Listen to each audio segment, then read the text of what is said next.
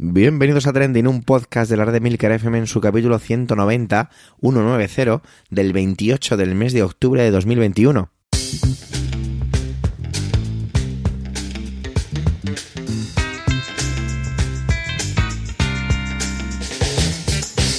Trending es un podcast sobre lo que pasa, sobre lo que ocurre, sobre las noticias que pueblan las redes sociales. Todo ello con opinión y siempre con ánimo de compartir. Por ello somos varias voces, aunque yo, Javier Soler, haga de presentador. Trending es tu podcast de noticias semanal. Adelante. Sí, lo habéis podido comprobar, mi voz es un auténtico asco. Pero bueno, no pasa nada.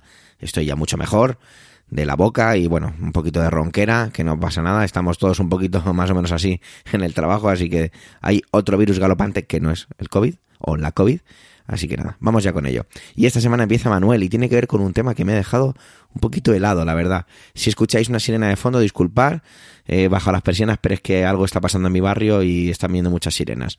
No sé si vienen a secuestrarme. Y os decía que Manuel trae un tema que me ha dejado helado y tiene que ver con el legado mortal y es esas guerras ya acabadas que no dejan de matar personas. De verdad, impresionante. Os dejo con él. Adelante, Manuel.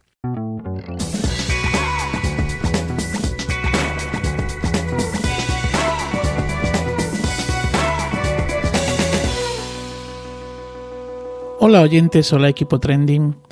Cuando acaba una guerra, en realidad no ha acabado.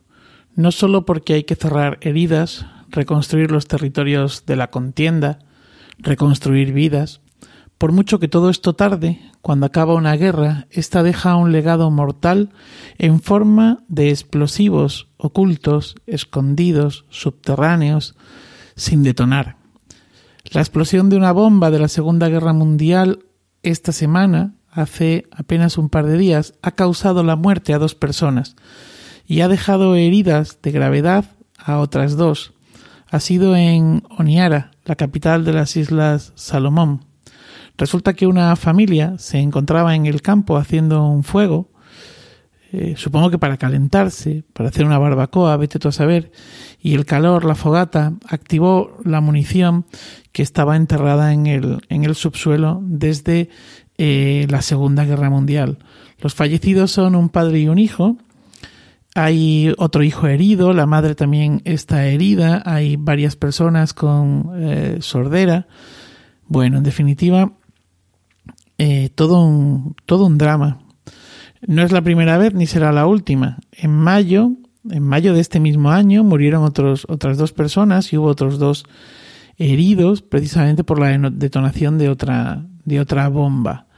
eh, eh también durante este año un grupo de, de residentes, de, bueno, un, un, grupo de, personas que estaban eh, también allí en, en Isla Salomón, eh, bueno, pues eh, construyendo una, un, una letrina, encontraron un arsenal con 101 bombas sin detonar. Y es que Isla Salomón fue escenario de eh, importantes campañas militares en el Pacífico, pues durante la Segunda Guerra Mundial más o menos entre mayo del 42, febrero del 43 y especialmente con el desarrollo de la campaña de, de Guadalcanal, los Estados Unidos, Estados Unidos, los marines, se enfrentaron al ejército japonés y bueno, pues plagaron toda la zona, la plagaron de, eh, pues de bombas, ¿no? Eh, ha quedado un legado mortal con miles de bombas, explosivos, eh, todos activos o casi todos activos y sin, sin detonar. De hecho, eh, también recientemente murieron un par de trabajadores de una agencia que se llama Agencia de Ayuda Popular Noruega, que tienen como objetivo eh, crear una base de datos de las bombas sin explotar que quedan precisamente aquí en estas, en estas islas, ¿no? Trabajan con el, con el gobierno. Bueno, no es el único sitio. En Vietnam y Camboya quedan muchas bombas.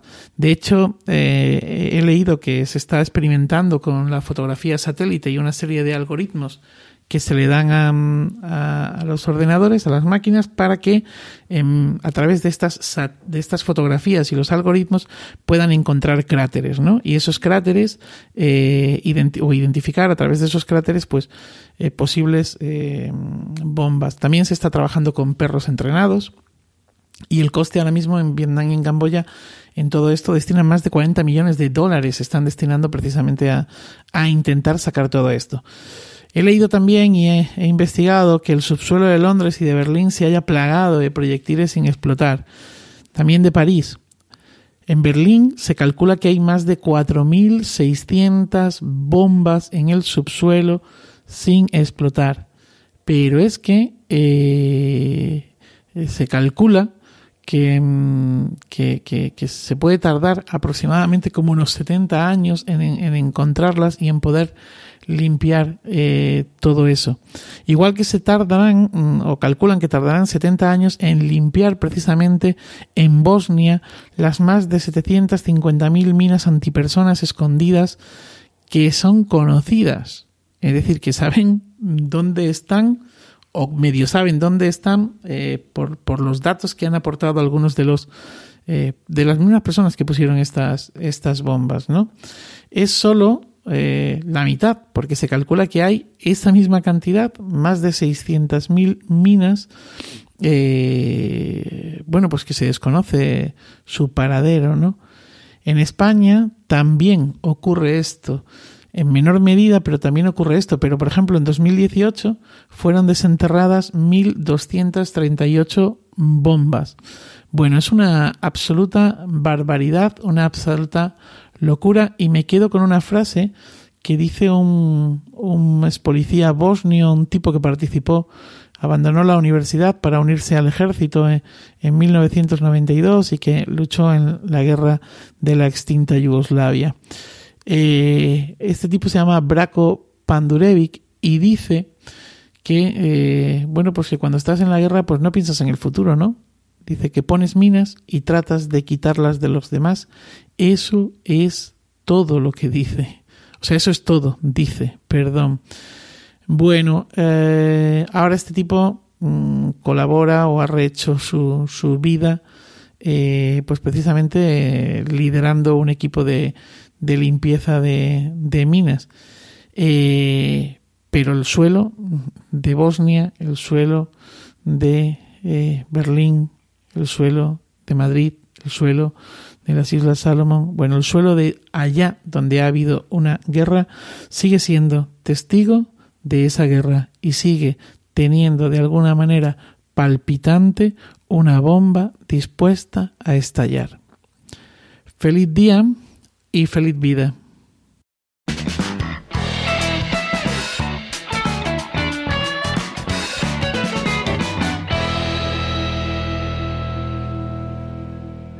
Antonio, ya sabéis que esta temporada está metiéndose mucho en la parte cinematográfica, eh, trendings que tengan que ver con ello. Y este, esta semana nos analiza cómo el cine configura nuestros miedos y cómo asumimos costumbres ajenas. En este caso, lo que tiene que ver con Halloween. Adelante, Antonio.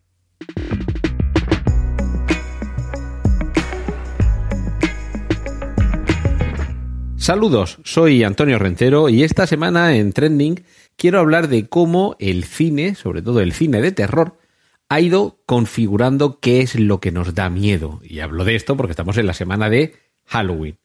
Otro día hablo de las festividades que vamos adoptando y de las festividades que perdemos por el camino y cómo luego las vamos recuperando transformadas. Si acaso, para cuando toca hablar del Día de Acción de Gracias. Pero en este caso, una festividad que importada sobre todo gracias al cine, ha hecho que muchos, sobre todo los más jóvenes de la casa, a veces los no tan jóvenes, en estos días que vienen por delante, sobre todo en el, fin de semana y en la festividad de la noche de difuntos, abandonen esa costumbre tan española de irse al teatro a ver una representación del Don Juan Tenorio de Zorrilla y opten por disfrazarse, ir por las casas del vecindario pidiendo golosinas y amenazando con esa dicotomía del truco o trato. Antes del año 1960 casi nadie o muy poca gente tenía miedo a que mientras estaban tomando una ducha viniera una señora con un cuchillo y les hiciera un dibujo en el cuerpo a base de cuchilladas. Igual que antes de 1975 no eran muchos los que tenían miedo a bañarse, por ejemplo, en nuestro querido Mar Menor aquí en Murcia, que a ver si alguna vez nos lo arreglan, por eh, temor a que apareciera un tiburón y se los comiera vivos. Hubo que esperar a que Alfred Hitchcock dirigiera y estrenase Psicosis, basada en el libro de Robert Bloch, al igual que hubo que esperar a que Steven Spielberg dirigiera y estrenara Tiburón, basado en el libro de Peter Benchley. Y esas escenas icónicas en el cine configuraron un terror que nos acompaña a muchos hasta el día de hoy. Por mucho que sepas que en el Mar Menor no hay tiburones, como mucho puede haber un marrajo, una tintorera que te peguen un bocaico pequeño en una pierna, en el peor de los casos, pero le temes al gran tiburón blanco. Y por mucho que sepas que en tu casa no hay alguien a quien se le ha ido la cabeza em, y que tiene disecada a su madre en, en la guardilla o en el sótano, te metes en la ducha y como oigas un ruido y no veas lo que hay detrás de las cortinas, te vas por la patilla. Esto es lo que consigue el cine de terror. Y eso es lo que hace que cuando nos llega la excusa para poder disfrazarnos de qué nos ha dado miedo o de qué pensamos que le puede dar miedo a los demás, recurramos sobre todo a lo que el cine nos ha metido por los ojos. Hablo del cine, pero podemos meter aquí también, por supuesto, las series de televisión. Porque en el caso de, Europa, en el caso de España, sobre todo lo que tenemos es una cultura, una educación o un ambiente audiovisual muy influenciado sobre todo por la gran industria occidental por antonomasia que es la estadounidense. Estamos hartos de ver bailes de fin de curso, estamos hartos de ver las fraternidades universitarias, que aunque eso no se estila mucho aquí en España, pero otras festividades, otras celebraciones, otras costumbres, poco a poco, sí que han ido permeando y yo creo que con éxito. A ver, eh, eh, un pequeño homenaje a Emilio Cano, Lord, Lord al líder, que además está estos días un poco pachuchillo. Él, en muchas ocasiones, y con mucha razón, como casi siempre en, él, eh, denosta el término nuevas tecnologías. Porque, en fin, hablar de nuevas tecnologías refiriéndonos a Internet, cuando algunos desde mediados de los años 90 estamos navegando por Internet, pues esto ya son tecnologías a secas. Eh, es una cosa que yo de vez en cuando pregunto cuando oigo hablar de las nuevas tecnologías. ¿En qué momento dejó el arado de ser una nueva tecnología? Cuando James Watt inventó la máquina de vapor, eh, o un poquito antes, en el medievo quizá, dejó de ser el arado ya una nueva tecnología. En algún momento la tradición tiene que comenzar a crearse. En algún momento tenemos que asumir como propia una costumbre que quizá en origen no lo era. Y estamos llenos de estas tradiciones. El fútbol no se inventó en España, por ejemplo. Las procesiones no se inventaron en tu pueblo, seguramente. Y como eso, muchísimas otras costumbres y tradiciones que están muy arraigadas en nuestra sociedad, pero que en algún momento fueron una novedad. En algún momento alguien dijo, pero ¿dónde va a pegarle batalla a, un trozo de trapo en mitad de la era? Eso, seguramente, con el tiempo, se fue convirtiendo en un club, surgieron otros clubes, se organizaron en una liga y luego llegaba Florentino y dice que es la Superliga, ¿vale? Con Halloween, como con otras muchas cosas, pasa lo mismo. Es este meme que hay alguien con los dedos tapándole los labios a, otra persona que está protestando, dice, como mandándole silencio y diciendo, let people enjoy things. Deja que la gente se divierta con sus cosas. Pues aquí lo mismo, vamos a dejar que los demás se diviertan con sus costumbres, mientras no nos molesten, evidentemente. Que el problema de Halloween no es que la gente se vista de lo que quiera. El problema en todo caso es que estén toda la santa noche llamándote al timbre y dándote el follón, pues desconecta el timbre. Pero dejemos que cada uno se gaste el dinero como quiera. Me parece ridículo criticar, por ejemplo, vamos aquí a hacer amigos, criticar las fallas de Valencia porque se gastan un dineral en quemar algo. Pero si les hace ilusión y se lo pasan bien si forma parte de su cultura y en algún momento surgió y en algún momento dijo alguien, bueno, pues ¿por qué no pintamos unos muñecos de madera y hacemos como una, escultura y, luego lo quemamos porque tenemos la tradición de quemar algo cuando la noche de San Juan, que si las hogueras, en fin, todo esto. Y en el barrio de al lado, pues seguro que alguien tuvo una idea parecida y al final, pues tenemos algo que, sí, no hace falta que le guste a todo el mundo, pero la gente se lo pasa bien. Vamos a dejar que disfruten con ello. Claro, problema de las fallas es que esa noche de petardos y de bomberos y de calles cortadas y demás, a lo mejor te apetece salir a pasear con el perro y el perro se asusta por los petardos, evidentemente. Todo tiene unas limitaciones cuando molesta a los demás. Pero en el caso de Halloween seguramente hay un poquito menos de molestia a los demás. Vamos a dejar que cada uno se disfrace lo que quiera y sobre todo vamos a dejar que cada uno tenga la libertad de seguir pasando miedo a ellos y de seguir provocando miedo a los demás de una forma tan lúdica. Porque además, esto da pie para que sigan haciendo películas de terror en las que una vez más el ponerse una máscara y asustar a los demás es el argumento para pasar un buen rato. Y deseando que paséis un buen Halloween, deseando una pronta recuperación a Emilio, eh, me despido y os dejo que disfrutéis con los contenidos de mis compañeros aquí en Trending. Un saludo de Antonio Rentero.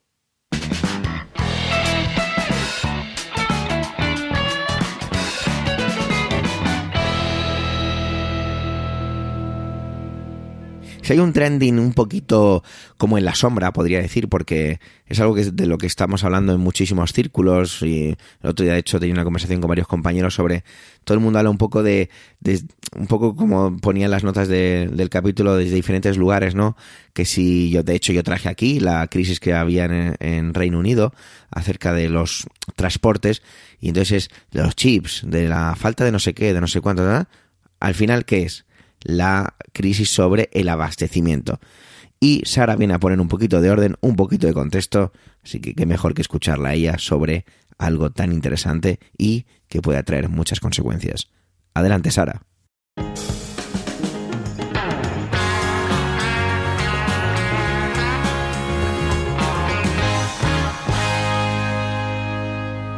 ¿Has comprado ya tus regalos de Navidad? Yo desde luego soy de las que espera a unas semanas antes, por no decir días. Si eres de adelantarte, ya vas tarde, como yo todos los años, vamos. Hace unas semanas bromeábamos sobre la nueva globalización con la moda del juego del calamar o las caídas mundiales de Facebook, Instagram y WhatsApp. Sin embargo, cada día suena más la crisis de abastecimiento, la crisis de transporte, la crisis energética, la crisis de los chips que no deja de ser un efecto tanto de la globalización, el consumo descontrolado y un sistema capitalista duramente cuestionado a día de hoy, bastante débil, así también como un efecto más de la crisis económica derivada de la pandemia mundial. Ya no es solo que al comprar un coche tengamos que esperar varios meses para recibirlo, algunos no han empezado a verle las orejas al lobo hasta que no han empezado a buscar los regalos de Navidad y es que en la industria de los juguetes, tan estacional como es, hay empresas que no saben si tendrán a tiempo sus productos para la campaña navideña y que nos quedamos sin polvorones. Oye, Pau García Milá, arroba Pau en Twitter, contaba el problema logístico que está viniendo y que se hará más grave en Navidad con uno de sus vídeos de un minuto que dejamos enlazadas en las notas del podcast, porque resumen muy bien de qué va todo esto de la crisis de abastecimiento. Como comenta, empezó eh, habiendo una escasez de microchip, escasez de materias primas, afectando sobre todo al sector de la construcción, así como el encarecimiento del sector logístico por el precio, como por ejemplo por el precio de mover un container. ¿no? Pau enumera una serie de artículos, especialmente los tecnológicos, que pueden tener más meses y meses de retraso para su entrega, algo que empeorará con la Navidad, que es cuando todo el mundo compra. Ya de por sí en esa época se retrasan todas las entregas. Imaginaos cómo, eh, con un problema de logística como el actual hasta el presidente de Estados Unidos se ha pronunciado al respecto, anunciando, por un lado, el funcionamiento ininterrumpido 24 horas al día del puerto de Los Ángeles, pidiéndole también, por otro lado, a algunas de las principales empresas distribuidoras del país como UPS, FedEx eh, y Walmart que amplíen sus horarios para trabajar las 24 horas al día, 7 días de la semana para recortar el retraso que se está acumulando en la distribución de estos bienes y mercancías. Y yo me pregunto, ¿todo esto cuánto puede costar? También grandes empresas como Costco, Home Depot y Walmart han fletado incluso sus propios barcos para trasladar su carga debido al colapso que hay en los puertos. Porque el comercio mundial que tanto éxito y placer consumista nos ha dado hasta ahora está cao. ¿Pero por qué? Efectos colaterales de la pandemia, sin duda, el cierre de fronteras y fábricas, la altísima demanda actual de todo, la famosa escasez de chips, el aumento del consumo por el estímulo de las administraciones, la falta de, de camioneros. Se dice que Europa necesita 400.000 conductores de vehículos de transporte de carga para cubrir la demanda del sector, sin olvidar también la gran dependencia que tenemos de China, así como la subida de precios en la energía, las materias primas, a la que se suma ahora el transporte de contenedores. Tan importante es la escasez de chips esto parece un episodio de Los Simpsons o de Futurama cuando se revelan los, electrodomésticos o los robots, pero es que cualquier producto tecnológico incluye un microchip. Ya no son solo los coches, aunque es la industria más afectada. ¿Cada cuánto tiempo compras tecnología, cambias de móvil, renuevas tu ordenador? Taiwán y Corea del Sur son precisamente las que concentran el mayor porcentaje de fabricación de estos, de estos chips, con más del 80%.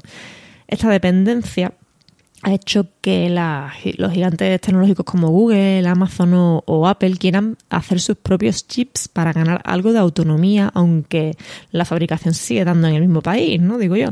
En el medio digital El Confidencial también han querido profundizar en esta, en esta situación, entrevistando a Alejandro Molins, experto del comercio europeo en Asia, que advertía que la crisis de abastecimiento va a tener mucha visibilidad en los próximos meses. Pero también nos tranquiliza tras contextualizar un poco la situación, hablando de que no, no, deja de ser todo esto un resultado de la recuperación tras la pandemia, pues el motor se paró de repente y ahora se está poniendo en marcha de nuevo y esto no se puede poner al mismo ritmo que antes. ¿Qué implica todo esto? Sin duda que hay que, hacer algunos ajustes, dice. No podemos esperar que durante un año haya cierre de fronteras, fábricas y empresas y no suponga un parón en la producción y en la distribución. Aunque nosotros queramos mm, volver a hacer vida igual que antes o incluso con más ansiedad ahora, como si lo que ahorramos en un de encerramiento fuese suficiente para vivir la vida del lujo. Las reacciones de los países se han hecho esperar un poco y algunos lo hacen de la forma más sensacionalista posible. El presidente francés Emmanuel Macron ha anunciado un plan para convertir a Francia en un país puntero en innovación.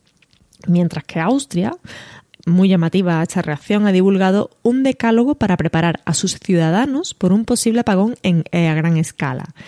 Entre las recomendaciones, las dejo por aquí por si alguien quiere prepararse, está eh, tener el coche lleno de gasolina, tener velas y baterías, conservas y agua potable, pactar de forma previa con familiares y amigos puntos de encuentro y sentar las bases de una red de cooperación vecinal. Esto me suena. Y todo esto lo hice para evitar el caos si se da la situación. En palabras de la ministra de Defensa de Austria, la cuestión no es si habrá un gran apagón, sino cuándo. Según decía también Pau García Milán en uno de sus vídeos, Austria también se adelantó a la pandemia, a ataques terroristas y a algunos ataques cibernéticos a países. A mí todo esto me ha recordado sin duda el podcast del Gran Apagón, pero teniendo en cuenta la crisis energética, lo mismo el apagón lo deberíamos de hacer nosotros. RT en español también publicaba un vídeo que titulaba Las estanterías se vacían en Nueva York, con imágenes de un súper de conectantes vacíos que nos recordaba un poco pues, a los primeros días del, confinamiento, ¿no? esos famosos supermercados vacíos. Y lo acompañaba del texto, muchas tiendas tienen los estantes vacíos debido a problemas en la cadena de suministro. La pandemia ha causado estragos en la cadena de distribución mundial dificultando la importancia de productos. A ver, es posible que estemos reaccionando de manera exagerada ante un problema que afecta directamente al mayor vicio humano, el consumo. Pero es cierto que ya escarmentamos cuando nos avisaron de la pandemia del COVID, al principio todo el mundo pensó que sería una enfermedad más que afectaría a varias decenas y no más. Ahora cualquier incidente mundial nos suena a apocalipsis y reaccionamos ante noticias que ayer no hubiera captado nuestra atención para nada, como el lunes cuando la agencia Atlas tituló España puede quedarse sin ginebra, vodka y whisky por el Brexit y la crisis de suministros. Ojo cuidado, que el Brexit no había salido hasta ahora, pero también es otro elemento que entra en juego. Y todo esto no deja de ser consecuencia de tener a China como la gran fábrica del mundo también. Bueno, no lo del alcohol, me refiero al resto. Pero además de alarmarnos, ¿pensamos en hacer algo? personalmente cuando estaba preparando y pensando en el tema me agobia bastante porque ¿qué podemos hacer nosotros a título individual? Reducir nuestro consumo, fomentar al máximo posible el consumo local y evitar intermediarios, mudarnos al campo y cultivar nuestro propio huerto, sacar nuestro dinero del banco e invertirlo en bitcoins. La verdad es que ahora mismo escasean las ideas, pero la pereza de dejar de vivir la vida acomodada que teníamos hasta ahora da un poco de miedo. Y lo más curioso es que como ciudadanos tampoco nos hemos respaldado por los gobiernos y organismos internacionales, como que con la distribución de las vacunas y la lucha contra el COVID nos hemos quedado todos sin ideas ni energías, ¿no? Hasta aquí mi intervención de hoy. Bebed vino con moderación y nos escuchamos la semana que viene. Adiós.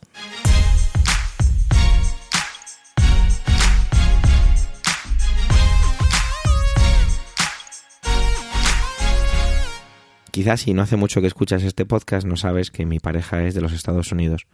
Y bueno, este verano me pasé gran parte de finales de junio y principios de julio comprobando constantemente si, si podía viajar a Estados Unidos. Porque mi pareja se había ido para allá para estar con su familia, con ella, de hecho se vacunó allí en los Estados Unidos, ha podido convalidar aquí sin ningún problema su carne de vacunación, por así definirlo, y bueno, yo me metía todos los días en la embajada con la esperanza de que me permitieran viajar porque a los extranjeros no se nos permitía ir a los Estados Unidos, aunque estuviéramos vacunados. Yo estoy vacunado con la segunda pauta desde el día 23 de junio, además coincidió con mi cumpleaños, cosa bastante divertida. Pero bueno, esto ya ha cambiado, ha cambiado porque ha salido una nueva actualización y es que a partir del 8 de noviembre ya se puede viajar a Estados Unidos por vía aérea, en este caso me voy a centrar, porque por vía terrestre cambian un poco unas cosillas, pero con ciertos matices, como podríamos más o menos elucubrar. Esta orden inicial, la de que impedía o que impide a día de hoy todavía viajar a Estados Unidos, la levantó la administración Trump en enero de 2020, perdón, en enero de 2021 y la administración de Biden no tocó nada de esto. Era un poco un silencio administrativo. De hecho, como anécdota, una vez en uno de los tweets que puso el presidente Biden, le contesté pidiéndole que por favor eh, me permitiera viajar yo que estaba vacunado. Porque además era un tweet en el que Biden animaba a la población de Estados Unidos a vacunarse. Evidentemente no me ha contestado, como es lógico, Lo hice un poco más a modo de gracia para hacer una captura de pantalla y mandársela a mi pareja para que nos riéramos separados por todo un océano. Vamos a ver un poquito los puntos que dice y lo he sacado directamente de la web de la embajada, que es una de las webs que tengo en favoritos en mi navegador porque tengo que tirar muchas veces de ella. Dice que a partir del 8 de noviembre se podrá, pero con una serie de características. Lo primero, hay que estar vacunado. No se puede viajar si no estás vacunado. Hay que demostrar a través de un certificado, ya sea ese papel que nos da o que podemos imprimir o ese sistema digital que tenemos en Europa que la verdad es que es muy, muy funcional y muy práctico. Pero hay una serie de excepciones. Pero me hace mucha gracia porque varias veces en la página web de la embajada son como recalcan mucho que son extremadamente limitadas. Utilizo las dos palabras que utilizan en la en la web, incluso más abajo vuelven a decir en los casos que son como muy limitados, como que intentan reflejar mucho o hacer mucho hincapié en ello. Las excepciones son que los menores de 18 años no están, no están obligados a vacunarse, personas que por prescripción médica no pueden recibir la vacuna, aquí voy a hacer un matiz, y viajeros de emergencia que no tienen acceso a la vacuna. El matiz que quiero hacer en el punto anterior sobre las personas con una prescripción médica que no pueden recibir la vacuna, esto creo que es un poco, bueno, claro, esto es la embajada de Estados Unidos y lo tienen traducido aquí al español, entonces, pues es una cosa genérica. Pero yo tengo un caso cercano, mi madre, sin ir más, más cercano no podría ser, que mi madre no se puede vacunar o no quiere vacunarse, es una decisión suya, porque ella es alérgica a muchísimos medicamentos y tiene miedo. Lo que pasa con esto es que nadie le, le, asegura nada y nadie le firma un documento que la, digamos, que certifique que ella en principio no debería vacunarse porque no se sabe las consecuencias que le puede acarrear. Para que os hagáis una idea, eh, mi madre hace, pues hace cuatro o cinco años, cuatro años más o menos, sí, cuatro años hace, se operó de un pie, una cosa muy tonta, un típico juanete, ¿vale? Y lo más preocupante de todo el proceso de la operación era lo que tenía que ver con la anestesia y después de esa anestesia qué cosa se podía tomar para los dolores, porque mi madre un simple paracetamol la destroza por dentro. Entonces, este punto, en mi caso personal, no estoy diciendo que no sea fácilmente demostrable, pero creo que es muy complicado, ya que la comunidad médica, y también en parte lo entiendo, tampoco te va a firmar un papel tan sencillo como que no, no, no pasa nada, esta persona no se puede vacunar hasta donde yo llego y hasta donde yo sé, porque he hecho mis averiguaciones para intentar ayudar a mi madre para tener un papel que certifique que ella no tiene la vacuna por una razón de peso. Pero bueno, seguimos avanzando un poco más. Dice que, mm, que, las vacunas aceptadas son las que estén autorizadas por la FDA, por el uso de emergencia, es decir, la EUL o la Organización Mundial de la Salud. ¿Estas cuáles incluyen? Bueno, pues incluyen la Pfizer, la Johnson Johnson, la AstraZeneca la incluye porque forma parte de la EUL, las de emergencia dentro de de la OMS, perdón, y Moderna. Es decir, se quedan fuera la Sputnik y la CanSino. La CanSino es la que mejor nombre tiene, sin duda. ¿Qué más cosas deberemos tener en cuenta? Bueno, pues tenemos que tener en cuenta que no solo hay que estar vacunado, ¿vale? Hay que hacerse un test mm, y tiene que dar negativo para poder volar, lógicamente, en un plazo máximo de tres días antes de embarcar. Tres días tienes para, es decir, tres días tienes, no. Tú vas a viajar el día 10 de noviembre, pues tienes desde el día el 10 de noviembre a las 12 de la mañana, pues tienes desde el 7 de noviembre a las 12 y un minuto para realizarte esa prueba y sea válida.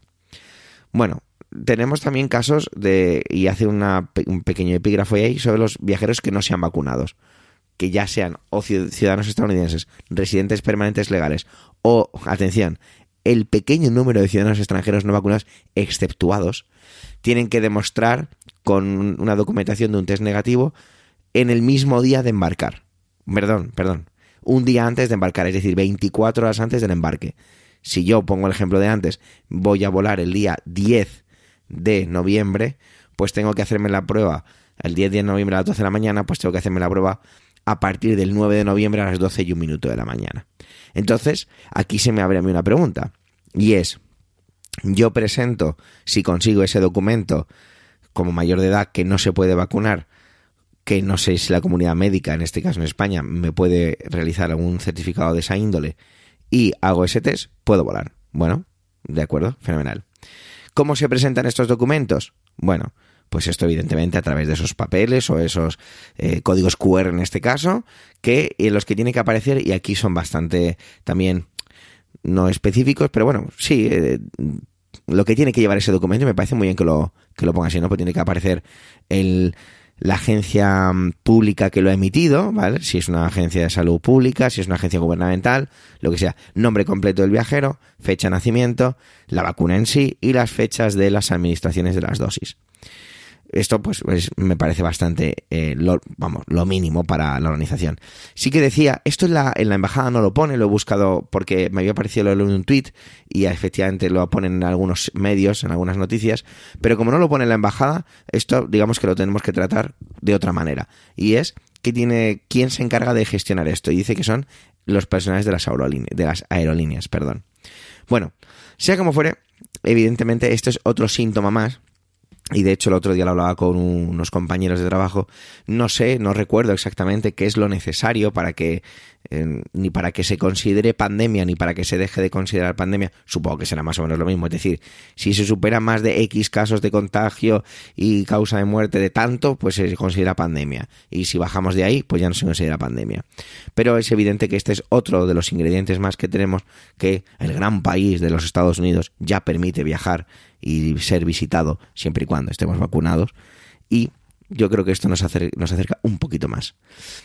No sé vosotros que si tenéis muchas ganas de viajar a Estados Unidos o no, si esta noticia la recibís muy alegres, yo la recibo con cierta media sonrisa, ya que me habría encantado poder aprovechar este verano para ir a visitar a, a mi pareja allí. Ella vino lógicamente luego en... Bueno, lógicamente no, vino y ya está, sin él lógicamente a finales de julio y al final nos fuimos por de vacaciones aquí en agosto en en España y en Europa, pero sí me hubiera encantado ir a, Estados Unidos. Quién sabe si a lo mejor preparamos algo para el verano que viene o no, y podemos, y os cuento a lo mejor aquí cómo es viajar a Estados Unidos todavía o no en tiempos de pandemia. Gracias por vuestro tiempo, gracias por querer escucharnos en este capítulo centésimo nonagésimo. Tenéis nuestra cuenta de Twitter, trendingpod, por si queréis dejarnos algún comentario. Un saludo y hasta la semana que viene.